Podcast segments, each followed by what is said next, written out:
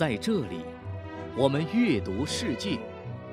您正在收听的是小凤直播室读书榜。二零一五年九月二十三号，中国国家主席习近平在访问美国的时候，第一站来到西雅图，并且发表了演讲。他引用了马丁·路德·金的名言，回顾了他之前对西雅图的访问。他还熟知美国流行文化，提到了喜剧电影《西雅图不眠夜》。而在国内读书界引起最大反响的，则是他的一份关于美国的书单。他说道。我青年时代就读过《联邦党人文集》、托马斯·潘恩的《常识》等著作，也喜欢了解华盛顿、林肯、罗斯福等美国政治家的生平和思想。我还读过卢梭、惠特曼、马克·吐温、杰克·伦敦等人的作品。小凤直播室二零一五读书夏秋榜第一集，今天与您一起分享一份关于美国的书单。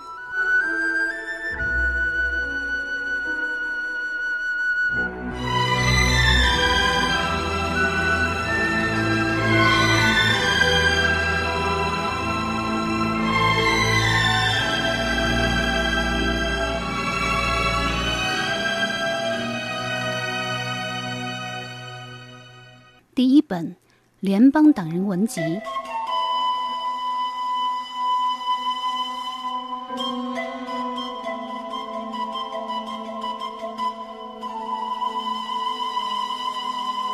一七八七年是美国独立战争之后的第四年，整个国家又回到了战争前十三个独立州各自为政、自行其事的状态，全然忘记了还有一个什么美利坚合众国。而所谓联邦，没有统一的强大的中央政府机构，虽然设立了一个联邦大会，但是没有单独的行政和司法机关，无权向各州征税，没有自己的武装力量。联邦条例所建立的只是一个脆弱的友好联盟，而不是一个国家的政府。这种体制被麦迪逊形容为一个头脑听从四肢的怪物。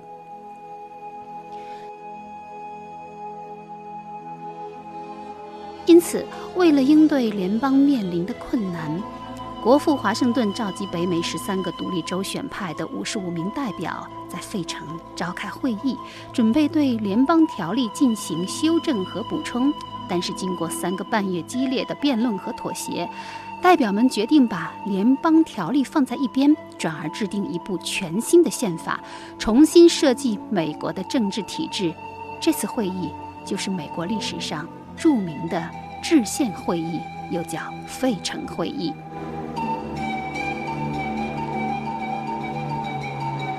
那么新宪法在费城会议通过之后呢，要由十三个州的代表再分别批准，而且规定有九个州同意就可以生效。但是在各州的批准过程当中，对新宪法有两种截然相反的意见，一种拥护，一种反对，因此。就发生了美国历史上一场最激烈的论战，而联邦党人文集就是这次论战的产物。它是汉密尔顿、约翰杰伊和麦迪逊三个人为了争取批准新宪法，在纽约报刊上共同以普布利乌斯为笔名而发表的一系列的论文文集。普布利乌斯这个名字来源于他们所尊敬的古罗马执政官。那么，使用这个笔名大有深意，因为普布利乌斯活跃在大约公元前五百年，是挽救罗马共和国的英雄人物，地位相当于古希腊的立法者梭伦。于是，三位作者就以普布利乌斯之名，一共撰写了八十五篇文章。被汇编成这本《联邦党人文集》，从而成为世界范围内经典政治学教材，至今仍然被认为是对美国联邦宪法的最好解释。目前这本书在豆瓣评分是九点零分，而习大大说这是他青年时代爱读的书。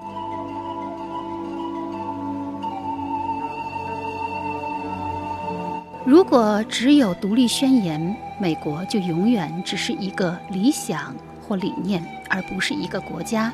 而真正把美国各州统一起来的，正是这部联邦宪法，而规范着联邦政府、美国总统和全体国民的，也是联邦宪法。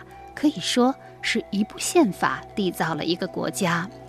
那我在采访著名学者朱学勤先生的时候，曾经问过他一个有趣的小问题。我说：“假如历史可以重来，你最希望生活在哪个时代？”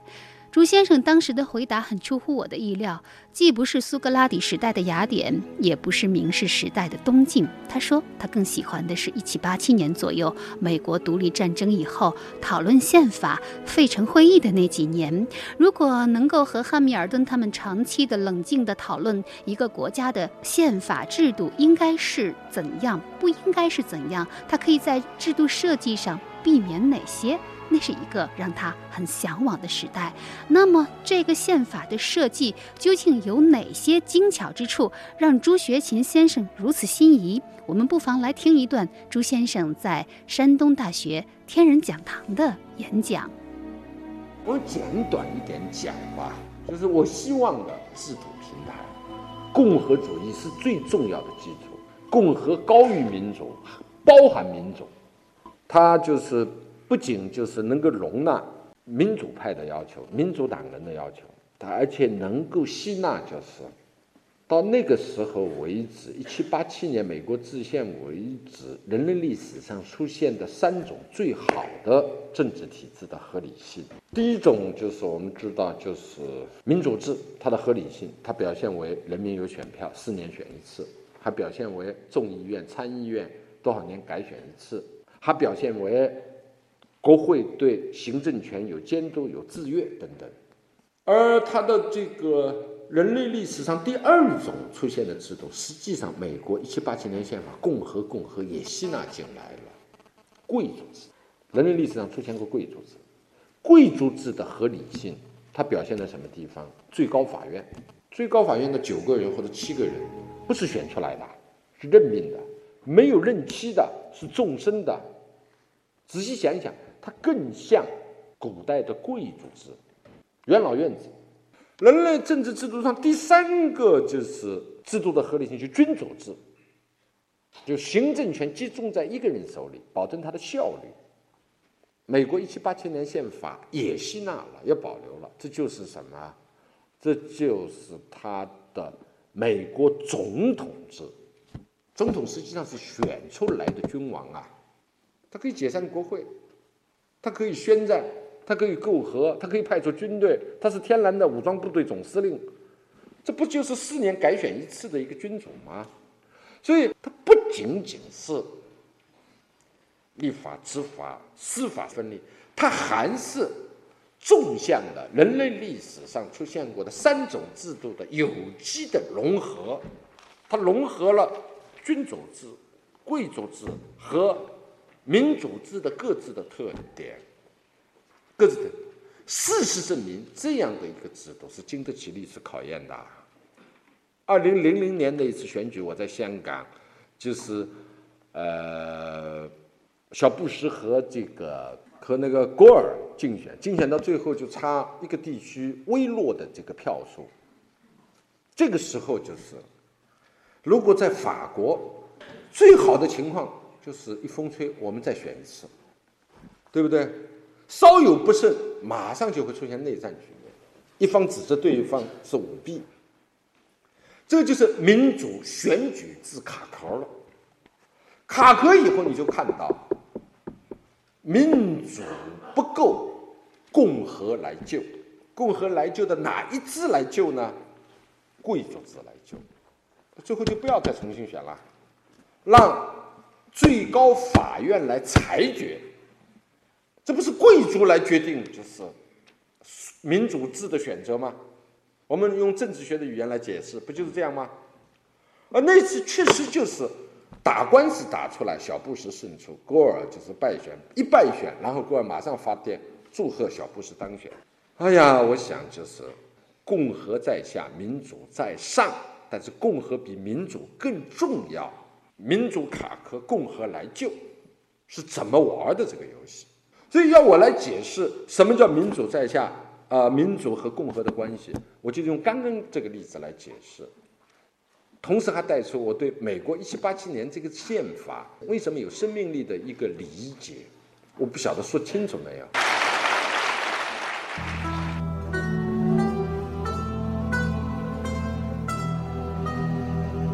这就是朱学勤先生对于联邦党人文集所阐述的世界上第一部成文宪法的一个解释。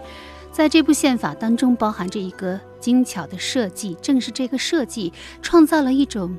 既民主又共和的体制，并且充分体现了法治的精神，从而使这个稚嫩的国家在草莽中崛起，迅速成为也许你不喜欢但却不能轻视的超级大国。这样一个精巧的设计，两百多年前，由一群蛮荒大陆上的乡巴佬创造出来，实在是令人惊叹不已。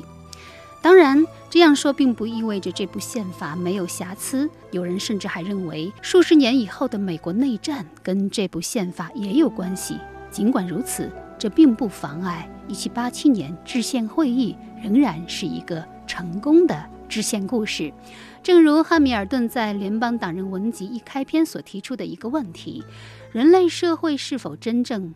能够通过深思熟虑和自由选择来建立一个良好的政府，还是他们永远注定要靠机遇和强力决定他们的政治组织？而后来的历史表明，制宪会议所制定的宪法，迄今为止不仅有效运转了二百多年，而且还塑造了一个世界上最强大的国家。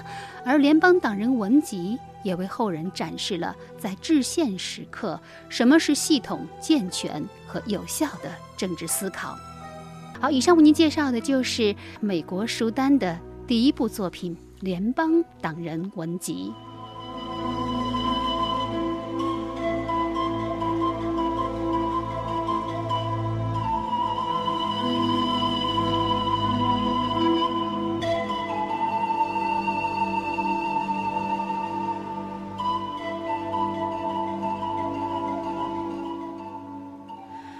小凤直播室二零一五读书夏秋榜美国书单第二本《纸牌屋》，作者迈克尔·道布斯，由百花洲文艺出版社二零一四年二月版。好，我们还是先来听一段习近平主席在西雅图的演讲新闻。一段时间以来，我们大力查处腐败案件，坚持老虎苍蝇一起打。就是要顺应人民要求。这其中没有什么权力斗争，没有什么纸牌屋。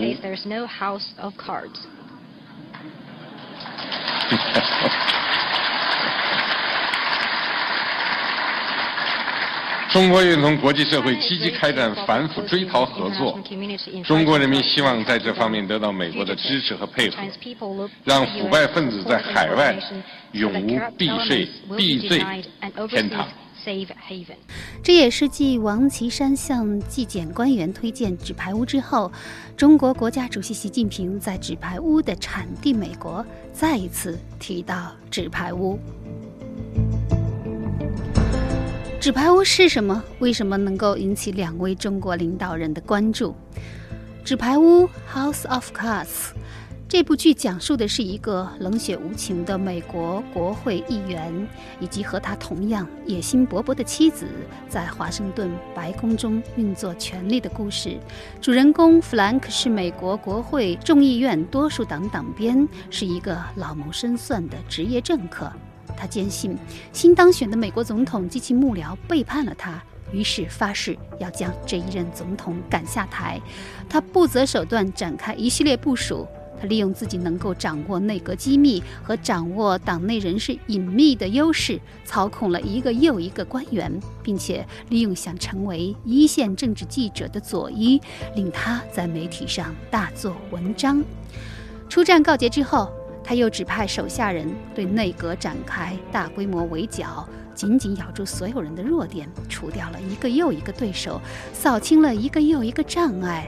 然而，他的阴谋也在慢慢的暴露。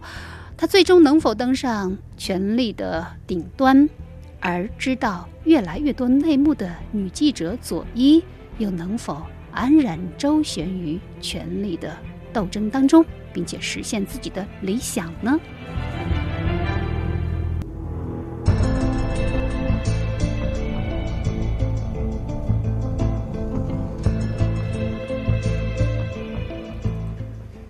这是《纸牌屋》第二季第一幕的一个场景。女记者兼情人的佐伊在地铁站里跟变装后的弗兰克谈论着一个调查事件的进展。弗兰克希望佐伊住手，而佐伊根本没有想过要放弃调查。Do you know where Rachel is? Listen to what I am I'm trying saying. to protect us both.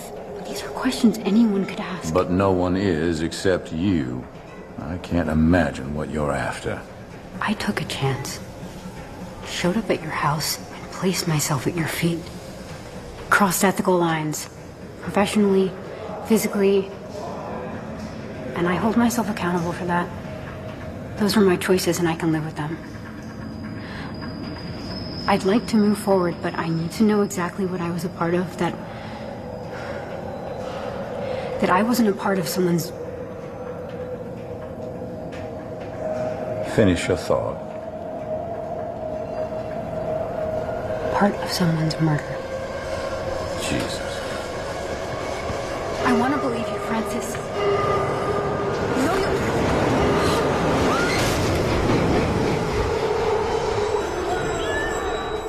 之间，弗兰克仿佛在瞬间失去耐性，一把将佐伊推进了地铁站台。就这样，佐伊惨死，弗兰克没有留下任何痕迹，回家参加妻子为他准备的生日晚宴。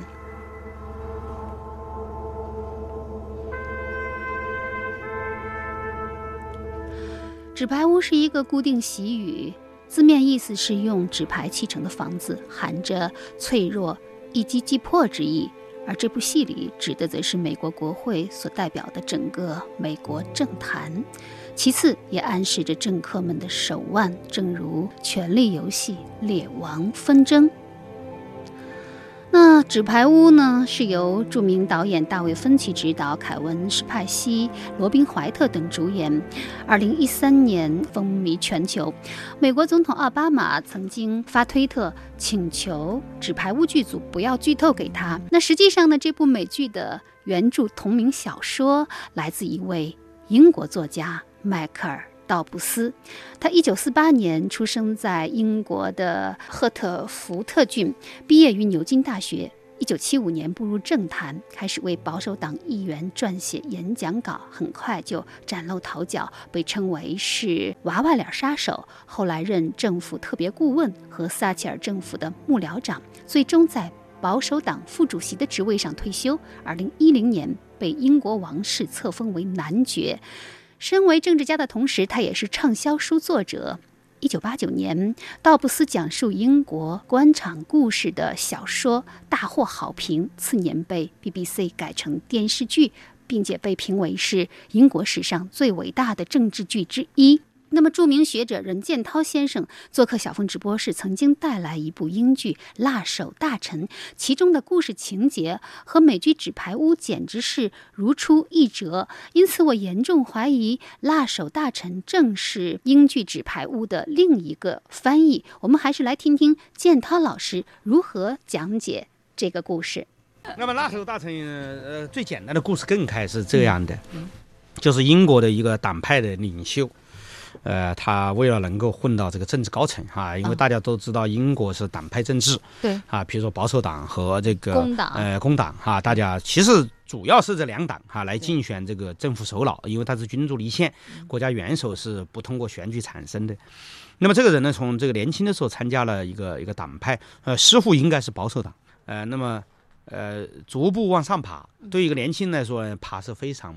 嗯，缓慢的，呃，特别投合我们现在二十三岁的青年人来理解这个那时候大臣是多么艰难的爬到了首席大臣的位置啊、因为英国的首相就是叫第一大臣，哦，首相就是第一大臣。对对对对，哎，那么呃，首先在党内他搞阴谋，啊，这非常厉害，可以说是当代马基雅维里，是吧？互相在这个自己的同党里头暗暗盘算，挑拨谁，然后要团结谁，要打击谁。所以他不太年龄不太大的时候，你就爬到了政党的这个副职的位置啊，已经是非常高了。就如果政党领袖出任这个首相，他就变成政党领袖，而下一步他可能就成为首相。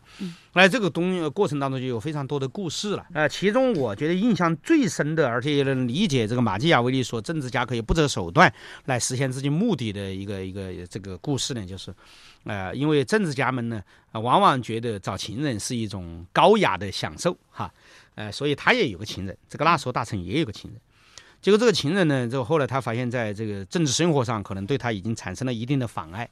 但实际上，按照这个故事的交代过程呢，呃，其他人包括他最亲密的同事，因为这个那时候大臣的这个政治隐秘保护的非常好，不知道他有这个情人。那这个情人后来这个毕竟久了之后，久而生厌了，啊，就产生了纠纷，啊，就上了他们这个呃一栋这个公共建筑，啊，大概这个是在九楼之上，啊，就是这个顶楼，两个人就在那里呃卿卿我我了。呃，然后谈到这个不愉快的地方呢，这个呃有有点交衬啊。这个那时候大臣迅速的一个动作，谁也不会想到。当时我看的我非常惊诧，因为是他的情人，而且关系并没有破裂，是吧？两个人还卿卿我我，提起他情人的脚就从九楼把他扔下去，当场摔死，而且谋杀啊，而且根本无声无息。后来没有任何人侦探到。因为他后来把所有的都都全部抹掉，所以辣手大臣在这里，你说辣手，你就能够体会到，这就是辣手摧花啊，辣手摧花。然后就用他这样的一种办法，后来他爬上了党的领袖位置，然后担任了这个首相。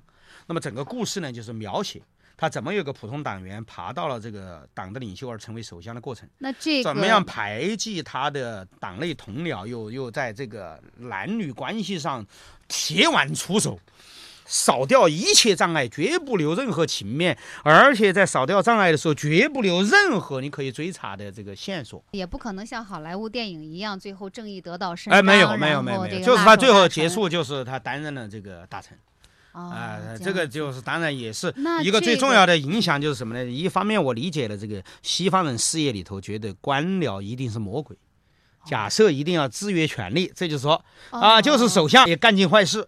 我们不要对他抱有这个亲切感。基本上，英美国家这种国家都是怀疑政客们本身是干尽了坏事才能爬上高位。嗯，所以他们对政客，包括对政府，就是有一个无赖假定嘛。哎，对对。而且就是说，最有可能做恶，因为他们最大恶的就是政府。他们有有有权力资源，啊，有这个资源配置的优先性，所以他们完全能够干这个事情啊。那其实这个电影它的倾向性来讲的话。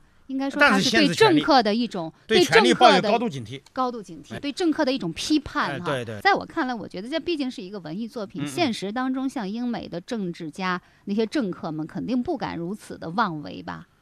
呃，当然可能不会有这么典型，也不会有这么野蛮。嗯。但是有一点什么呢？政客们爬上高位，一定是有一个充分的自我实现的要求，而这个充分自我实现的要求，使他个人目标一定要膨胀。嗯，啊，另一方面呢，为了能够爬到高位，他一定要动用资源，长袖善舞，使那些人能够围绕他的目标来为他所调遣。而且呢，他这样就会牺牲他的一个政治价值信念，因为可能有些人，呃，他需要重用，但是呢，可能价值信仰跟他并不一致，所以他得让渡自己的这个价值信仰的强度，来换取这个弱的合作可能。所以政治家们为什么要抱有警惕呢？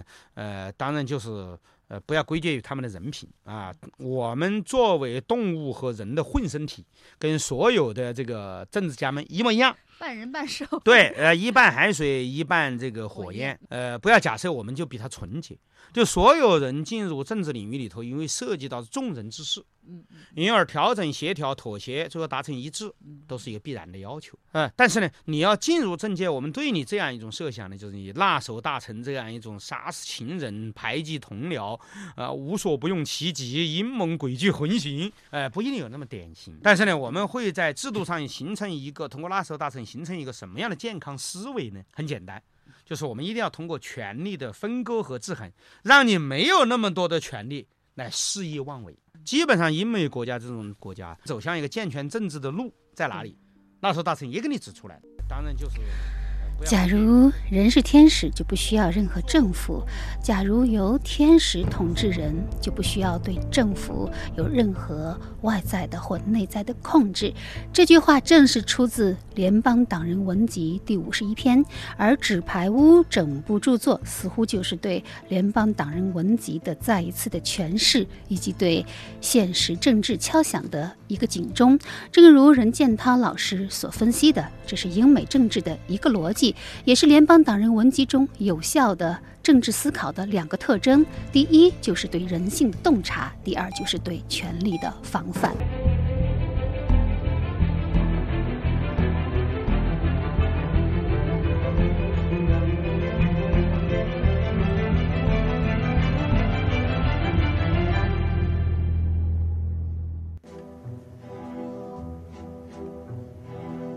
在这里。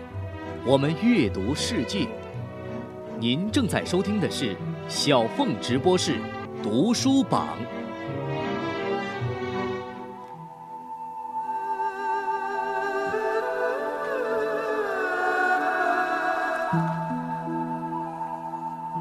小凤直播室二零一五读书夏秋榜美国书单，接下来这一本《梭罗瓦尔登湖》。距离美国波士顿市中心不到十五英里的距离，有一片瓦尔登湖。作为世界上最著名的一座湖，它的成名完全归功于美国先验派哲学家亨利·大卫·梭罗。梭罗出生于波士顿的小镇康克德，是哈佛大学的毕业生。为了寻找理想的生活模式，他在瓦尔登湖建造了一个小木屋，并在小木屋住了两年零两个月又两天的时间。他把一切都简单化，严格控制自己的开支、日常用品以及跟其他人的联系。梭罗的观点是回归自然。然后抛弃一切物质享受的东西，过简朴单纯的生活。根据他自己在瓦尔登湖畔的切身体验，他写下了《瓦尔登湖》一书，成为美国先验派哲学的代表作品。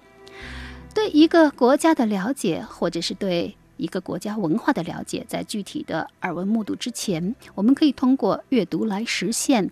在西雅图，除了政治类著作和政治家传记，习大大列举了自己了解的一些。美国文学家梭罗的名字赫然在目，而且是排名第一位。而在很多很多年以前，上海大学年轻的教授、小说家及文学评论家葛洪斌先生做客小凤直播室的时候，带来的一本书，正是梭罗的《瓦尔登湖》。九九年买到这本书的时候呢，就是说我是不遗余力的向我周边的人推荐这本书，因为我在这本书当中找到了我的第二个导师，就是大自然。这个书呢是一个人需要安静下来读的，你能够把自己敞开来，把自己放在大自然当中，作为大自然的一部分。然后独享孤独的乐趣、闲暇的乐趣、寂寞的乐呃寂寞的乐趣。说了他是这个一八一七年生于这个美美国的马萨诸塞，那么呃他的一生呢实际上非常简单，活得也很短，才四十几岁就因为疾病而谢世了。据说当年印度圣雄甘地的那种。非暴力不合作、消极抵抗运动的思想，就是受到梭罗的影响。他呢，就生活当中有有一件事情叫做消极抵抗。嗯，一八四九年的时候写了一本书，叫做《消消极反抗》。那，就是说作为一个公民，呃，他希望政府呢是要做一些积极的事情，但是呢，他更希望政府呢不要扰民。所以呢，他想呢，民众如果对政府就是不支持某些政策不支持的话，可以采取消极的抵抗。所以梭罗他是很多年没有交税，后来因此啊还还被拘捕过。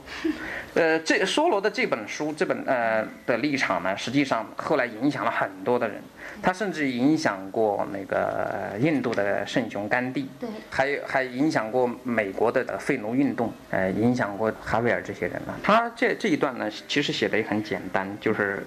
呃，那唯一的真正的美国应该是这样的一个国家，你可以自由的过一种生活，在这个土地上，并不需要强迫你支持奴隶制度，不需要你来供养一场战争，也不需要你付一笔直接或者间接的因为这一类事情而付的额外费用。他希望呃是一个弱政府主义。一个自然主义的政府，实际上是就是反智主义的，那么回归自然的这种生活理想，那么这种理想在本世纪以来越来越受到重视。那也就是说，这本书，呃，它已经不单纯是一部这个文学的作品，它里面是不是还蕴含着一些哲学的，甚至于政治的思考？对，它实际上蕴含了一种就对于人生的非常非常这种深邃的理解。比如说，人应该怎样活着的理解这一段呢？就是在一百零三页，声音的声题目就叫声。呃，当我们局限在书本里，虽然那是最精选的古典的作品，而且只限于读一种特殊的语文，那时我们就有危险，要忘记掉另一种文字了。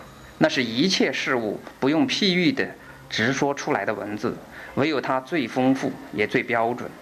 那么这个文字是什么呢？就是大自然的声音。你能够倾听大自然的声音，你你对真理的理解力，对这个世界的理解力，要超越任何语言文字。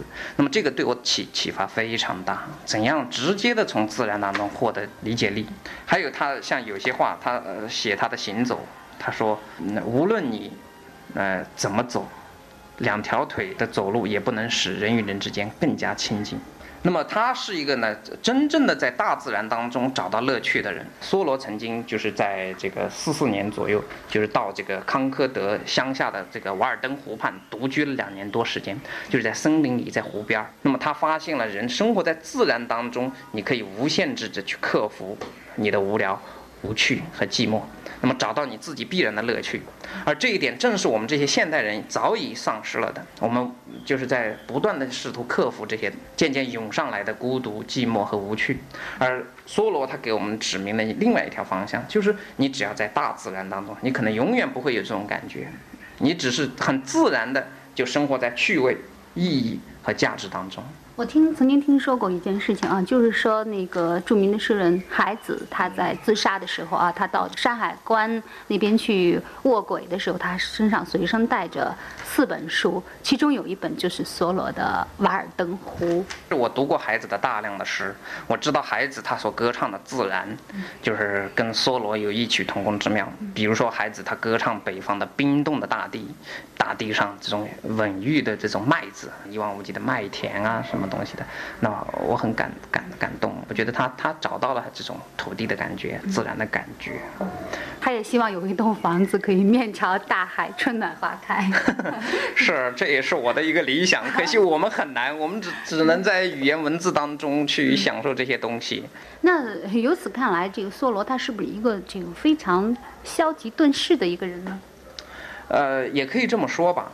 那个消极的，他实际上他有他自己的这种人生理想，比如说他对自己的这种对他对堕落、对身体、对欲望这些的理想，他觉得呢，积极的呃就是欲望呢，就是说应该是纯净的、透明的。跟大自然结合在一起的，所以他的这种积极的方向呢，可能被我们理解成是消极的。比如说，过去我们认为陶渊明的这个“采菊东篱下，悠然呃见南山”这种呃可能是消极的。那实际上呢，它蕴含了另外一种积极，对生命的张扬和。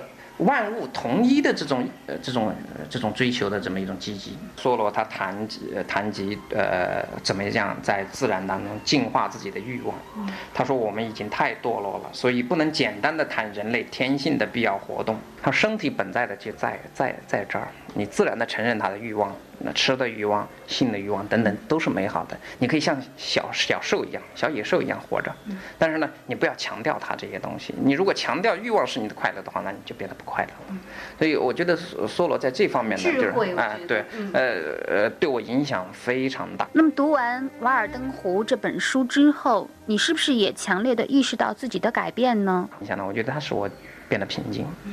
那么。过去呢，我是一个对这个世界，呃，有着很多的这种不满情绪的人。现在我发现呢，我可以从在他的书里得到陶冶。对，你会充满了灵感，你觉得你更为博大了，你的眼睛更为深邃，耳朵也更为深邃。你觉得你张开了，对你身边的每一个细微的事物，你你变成了一个你能够从任何一个微末当中去发现美妙的东西，体验这种美妙的真理的那个人。嗯，这个这个很美妙。第二个呢，他给我的一个中心词叫自然。为人要自然，说话要自然，做事要自然。我们的政府、我们的人民、我们的一切，包括道德生活，都要自然。如果能够自然的活着，那么一切就是好的、美好的东西。嗯，所以，所以呢，我再也不会呃故意的克制身上的某种本性，也不会故意的夸张身上的某种本性。然后，我推荐给我的学生和。朋友的时候呢，也也有很多的故事。比如说，我推荐给我的一个学生啊，那么他他看了这本书以后，他他觉得啊非常震惊。呃，有一段时间他到乡下去租了一间房子，在那儿整整用了一个月的时间来读它。他有没有找到一个小湖？没有，但是他他也没有具体。他说他回来以后，他觉得觉得精神受到了洗礼，啊，他是用这个词汇。我说那你就。呃，对这本书产生了跟我一样的共鸣了，所以我这也是我强烈的用这种态度来推荐读者去读这本书的一个一个动机。我想它可以使你感到灵魂受到了这种震呃升华。哎，使你平静啊，洗礼。我记得梭罗关于这个瓦尔登湖有一个形容，说是他像是神的一滴眼泪，他好像是开放自己所有的感官去感知那个大自然啊。所以我说他，他他是一个大师，文学大师，他的语言那么丰富，他面对一个我们成天在面对的东西的时候，他用了那么丰富的这种层次来描写它，简直简直是很难做到的。我觉得这是一个伟大的人物。最初你是怎么接触到这本书？是一个朋友介绍的。一个朋友，那个时候我我非常绝望，因为我读博士的时候呢，也也也也面临呃就找工作啊各个方面的问题。然后呢，是我写作面临这种突破，我觉得我找不到自己的语言，找不到自己。后来我一个同学说，你去读《瓦尔登湖》啊，我我就是听了他的以后，我奔到街上去买了一本，然后回来读，啊，我发现我真的找到了这种感觉。我真的觉觉得对身外之物的这种重视程度降降低了。我觉得有大自然，还有我自己，然后我能在呃和大自然亲密的联系在一起。我觉得这对我来说是个寄托。这本书是我放在床头，经常呃，就是说当我呃心境不好或者什么的时候，我就拿出来翻它。我就觉得就是说，在每一页我都可以看到新奇的东西。嗯，这是一本值得你反复的去翻的书。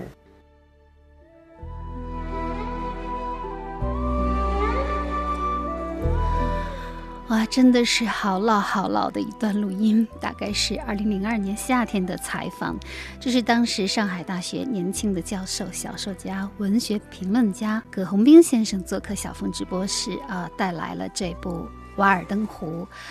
曾经有人分析说，《瓦尔登湖》至少有五种读法。作为一部自然的书籍。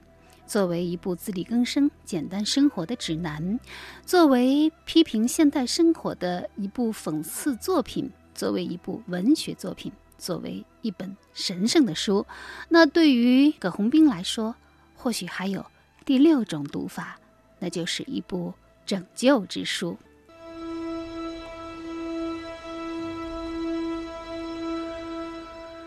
小凤直播是二零一五读书夏秋榜美国书单。接下来要为您介绍的这本书《亲历林肯》，作者美国的威廉 ·H. 和恩登，由商务印书馆出版。我年轻时代就读过联邦党人文集、托马斯·潘恩的《常识》等著作，也喜欢了解华盛顿、林肯、罗斯福等美国政治家的生平和思想。习大大在美国如是说：“一八六五年，持续四年的美国内战进入尾声，亚伯拉罕·林肯总统也迎来了他的第二个任期。在生命和任期的最后四个月，林肯一直在致力于一场比内战还艰苦的战役，那就是推动宪法第十三修正案在国会的通过。”这个法案将从法理上永久废除奴隶制在美国的存在。然而，修正案提出的时机异常糟糕，废奴思想缺少人民的响应，国会被保守势力把持，支持废奴的激进派也不满林肯的作风。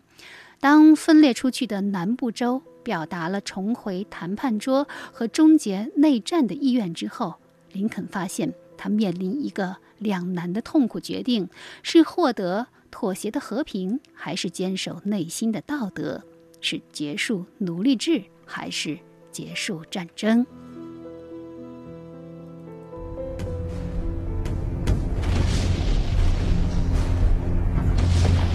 ？A bombardment from the largest fleet the Navy has ever assembled. A hundred shells a minute till they surrender. Dear God. Mr. Lincoln, I hate them all. I do. I am a prejudiced man. Congress must never declare equal those whom God created unequal. You're going to try to pass the amendment to abolish slavery. No one's loved as much as you by the people. Don't waste that power. Come February the 1st, I intend to sign the 13th Amendment. A fight like this is to the death. Those Southern men are coming to propose peace. Abolishing slavery settles the fate for the millions now in bondage.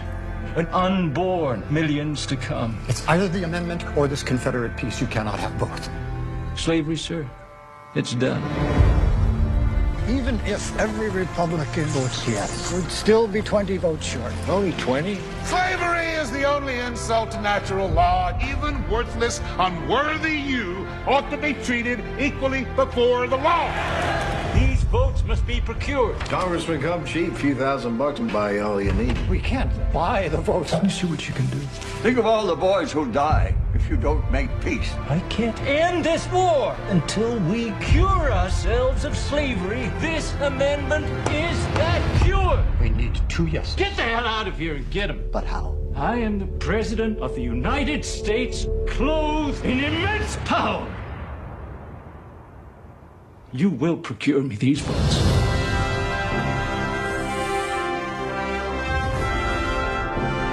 Compromise. We risk it all. The war will be over in a month. We are guaranteed to lose the whole thing. You shoot me dead. I am voting yes. Leave the Constitution alone. Today we will vote. You insult God.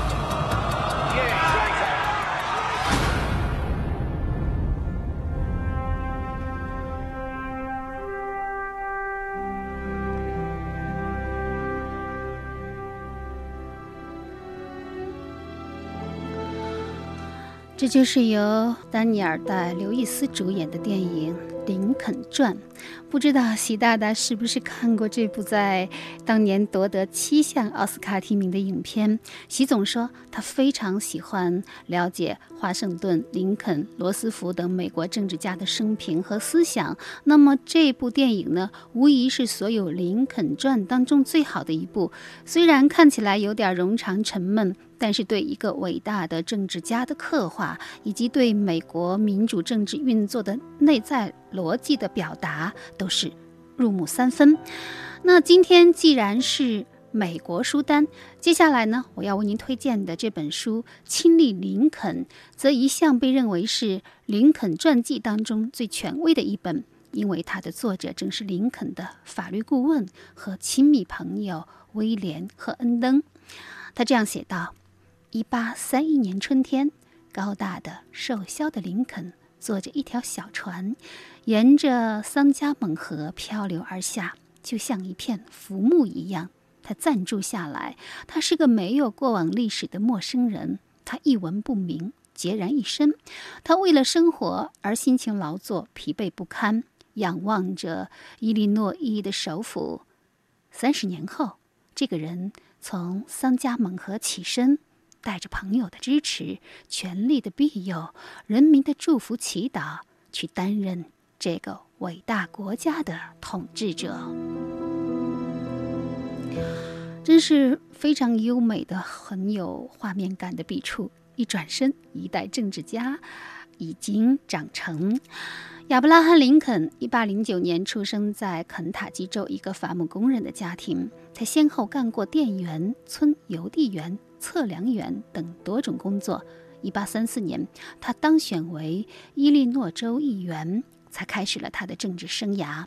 当时美国奴隶制猖獗，他明确地宣布了他要为争取自由和废除奴隶制而斗争的政治主张。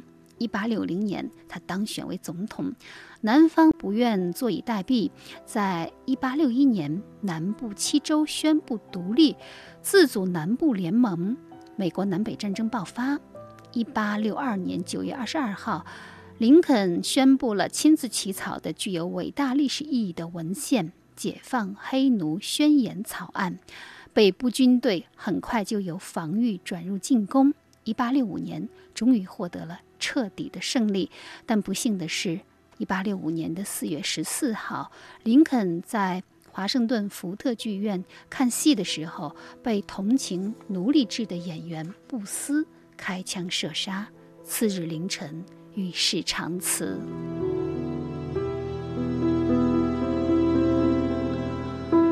那在这部《亲历林肯》当中，威廉真实的记录了林肯的个人和职业生涯轨迹，从律师、公民到政治家，对他的青少年时期以及生涯早期的记录，也是这本书的特色。林肯的伟大固然与他所处的时代有关，所谓时势造英雄，但如果把他和其他政治家进行比较，会发现他的路径非常独特。他不是逐步奋斗成功的典型，而是从极低的、卑微的位置上，带着火箭般的自我加速度一飞冲天。这和他自身的性格、人格魅力密不可分。正如作者在书中写到的，他坚强、诚实、睿智和光辉的一生，将永远散发着独特的魅力。如果不是仰赖他的治国之才，这个国家今天可能已经分裂成两个政府。他以无比的耐心、惊人的毅力、高明的谋略和爱心，使这个国家免于分裂。林肯是美国历史上最忠心的人物，也是我们文明当中最高尚的典型。连马克思也高度评价林肯，说他是一位达到了伟大境界而仍然保持自己优良品质的罕有的人物。而林肯也用他的生命证明了，为了人类的前途和命运，而不仅仅是为了巩固权力的伟大的政治家的存在。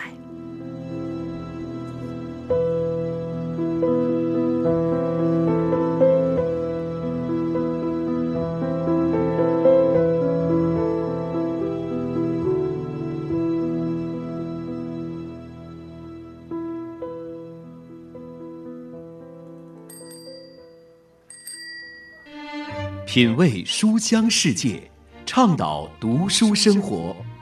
您正在收听的是小凤直播室图书榜。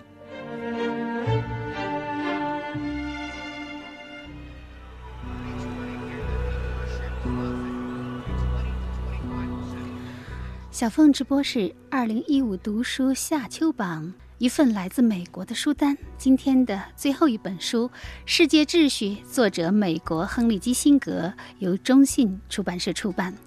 那今天我们是循着习近平主席访美演讲，开出了一份美国书单。在西雅图演讲结束的时候，习大大特别指出，中美应当正确判断彼此的战略意图。他引用了基辛格新作《世界秩序》当中的一句话说。评判每一代人，要看他们是否正视了人类社会最宏大的和最重要的问题。那么，《世界秩序》究竟是一本怎样的书呢？前几年，基辛格的《论中国》一书在中国出版，在读书界风靡一时。啊，的确，似乎没有一个美国人。比他更了解中国的当代政治和国家领袖了。我记得当时在小凤直播室里推荐这本书的时候，我也和所有的媒体一样使用了“封山之作”之类的字眼儿。但是没有想到的是，今年九十二岁高龄的基辛格居然又写了一本书，书名还是“世界秩序”这样的话题，果然是宝刀未老。那么在书的序言当中，基辛格首先回忆了他的一段往事。他写道：“一九六一年，我作为一名年轻学者去堪萨斯城做演讲的时候，拜访了杜鲁门总统。我问他，在他担任总统期间，哪件事情最令他感到骄傲？杜鲁门回答说：‘我们彻底打垮了我们的敌人，随后又把他们拉回到国际大家庭中。我认为，只有美国才会这样做。’”杜鲁门总统深知美国拥有巨大的实力，但最令他感到骄傲的是这一实力所包含的人道和民主价值。他更希望后人铭记他，是因为美国与敌人实现了和解，而不是战胜了诸如二战中的敌人日本、德国等国家。杜鲁门之后，历届美国总统都做过类似的表述，他们都对美国在历史进程当中表现出来的类似品质而感到自豪。这一时期的大部分岁月里，他们致力于捍卫的。国际大家庭反映了一项共识，那就是不断扩展合作型秩序，各国遵守共同的规则和准则，实行自由经济体制，誓言不再攫取他国领土，尊重他国主权，建立参与型的民主治理体制。在很多情况下，美国及其盟友捍卫这些价值观，极大地改变了人类社会的境况。然而，今天。这一基于规则的国际体系面临很多的挑战，各国之间史无前例的相互依存，却又构成了种种威胁。近一年来，乌克兰乱局、卢布危机、日元、欧元暴跌、美军撤出阿富汗，中国也频繁出手，东盟自贸区的建立、“一带一路”高调推进、亚投行创建等等，世界格局似乎也迎来了大洗牌。那基辛格认为，地区之间的冲突是当今最重要的国际问题。在这本书当中，他系统地梳理了各个地区的战略逻辑和地区秩序观，比如欧洲的势均秩序观，中东的。伊斯兰教观、亚洲多样化文化起源下形成的不同秩序观，以及美国代表全人类的世界观等等，基辛格从文化、宗教、地缘等综合因素解读了这四种不同的秩序观的形成、冲突与合作，解析了当下时局的挑战和机遇。他不仅将视野拓宽到全世界。而且将时间拉长到四百年，集结了他六十年外交生涯的理念精髓。可以说，《世界秩序》是一部大开大合、谈古论今、求索国际关系治理之道的集大成之作。亨利·基辛格，哈佛大学博士、教授，美国前国务卿，二十世纪最著名的外交家。国际问题专家被称为是美国政坛常青树和中国人民的老朋友。一九七一年七月，基辛格作为尼克松总统秘密特使访华，为中美建交开启了大门，也为中美关系做出了历史性的贡献。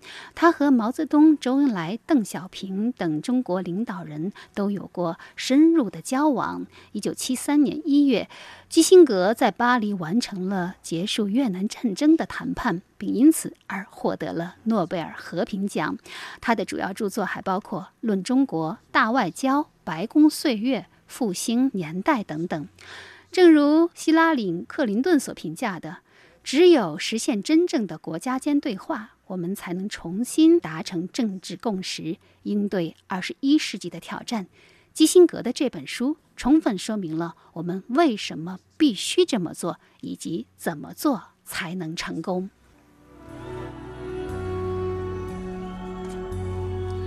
好，以上为您介绍的就是基辛格的最新著作《世界秩序》。好，今天小凤直播是二零一五读书夏秋榜第一集，一份来自美国的书单，就和您。分享到这里，主持人小凤代表节目总监张新刚共同感谢您的收听，也欢迎您关注本人新浪微博小凤丢手绢或微信公众号凤 radio 小凤直播室与我互动交流。我们下周再会。